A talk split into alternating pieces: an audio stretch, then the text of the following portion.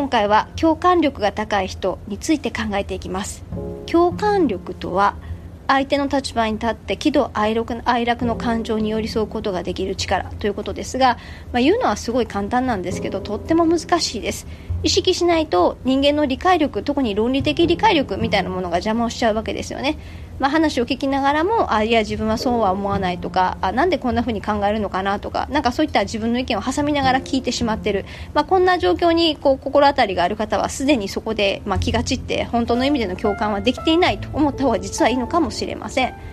でえー、じゃあこの共感力がある人の特徴どんな感じかということで3つぐらい考えてしまみました。まず1つ目、えー、そもそも相手を理解しようっていう気持ちが強いですね、まあ、相手の立場に立つっていうのは簡単なんですが、えー、なんとかこの相手今どんな状況にいるのか心から理解したい、まあ、そんな気持ちが強いということです。そして2つ目、まあ、その今言ったように心から理解しようとしているからこそ話を聞くときに相手に集中して本当の意味での傾聴力があるということです。3つ目は、えー、まあ特に共感力ある人は特にしんどいこう経験をたくさんしていったり、まあ、それを乗り越えてきているわけですよねでいろんな過去のさまざまな自らのこう経験の引き出しを持っているわけですが、まあ、その引き引き出しをこう意識しながら相手の話を聞けるのであ多分あの時の自分のこんな辛かった気持ちに今なってるんだなとかなんかそういうふうな形で本当の意味で共感ができるそんな特徴があります。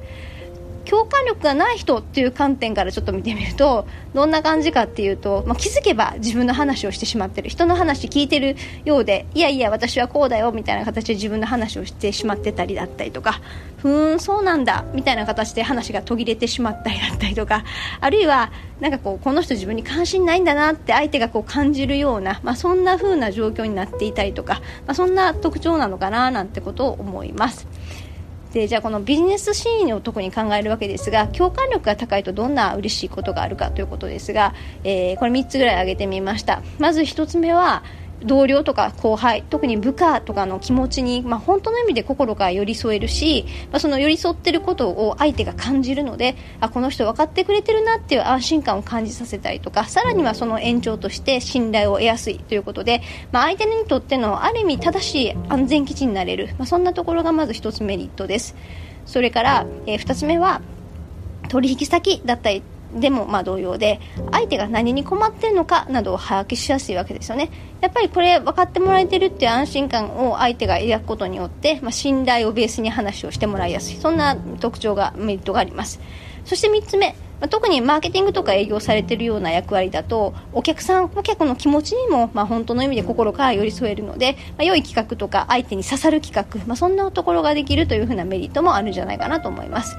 じゃあこの共感力を高める方法ということで5つぐらい考えてみました。まず1つ目えー、映画とか小説などを見たり読んだりとかして登場人物の気持ちを読み取る練習をするっていうことですね。これあのー、やっぱりいろんな経験をしている人がいろんな立場から相手に、まあ、共感ポイントとか共感することができるわけなんですが、まあ、経験足らないな全ての経験を、ね、することって若いうちは特にできないと思いますので。ってなるとそれを補うために、まあ、その映画とか小説とか、まあ、漫画でもいいと思います。いろんな形で気持ちを読み取る、まあ、練習する。それなそんなのが有効だと思います。2つ目やっぱり何より相手は人間なんで人間に興味を持つってことがとても大事です、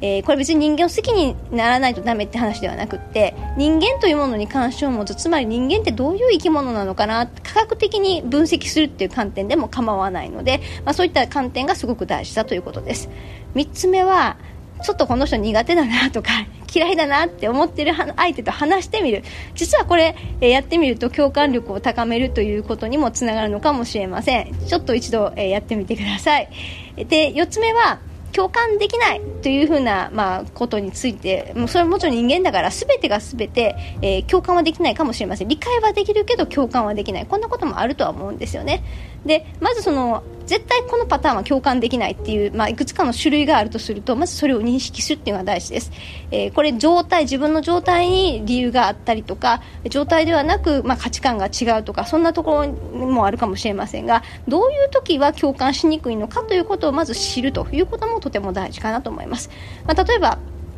あの明確に価値観が違う人とか、まあ、あるいは自分自身の状態として余裕がない時だったりとか、まあ、そんな時はま共感できにくい。そんなこともあるのではないでしょうか。そして最後5つ目は、えー、頭で考えないということですね、えー、自分の自分は大体こう人の話を聞きながらですね、えー、自分はそう思わないなとか人の話聞きながらいろいろ自分と比較しながら相手をこう分析するモードに入っちゃってることがあると思います。でそういう分析をしない。もう一切しないっていうことも、まあ、結果として相手に集中することにもつながっていくので、まあ、共感力を高めるという意味では良いのではないでしょうか。というわけで今日のまとめです。共感力っていうのはえコミュニケーションの原点です。他人と自分は違うということをまずは強く意識してみて相手がどんな人なのかっていうことを知ることに、まあ、喜びとか楽しみを持ってまずは接してみる。そんなところから始めてみると良いかと思います。今日は以上です。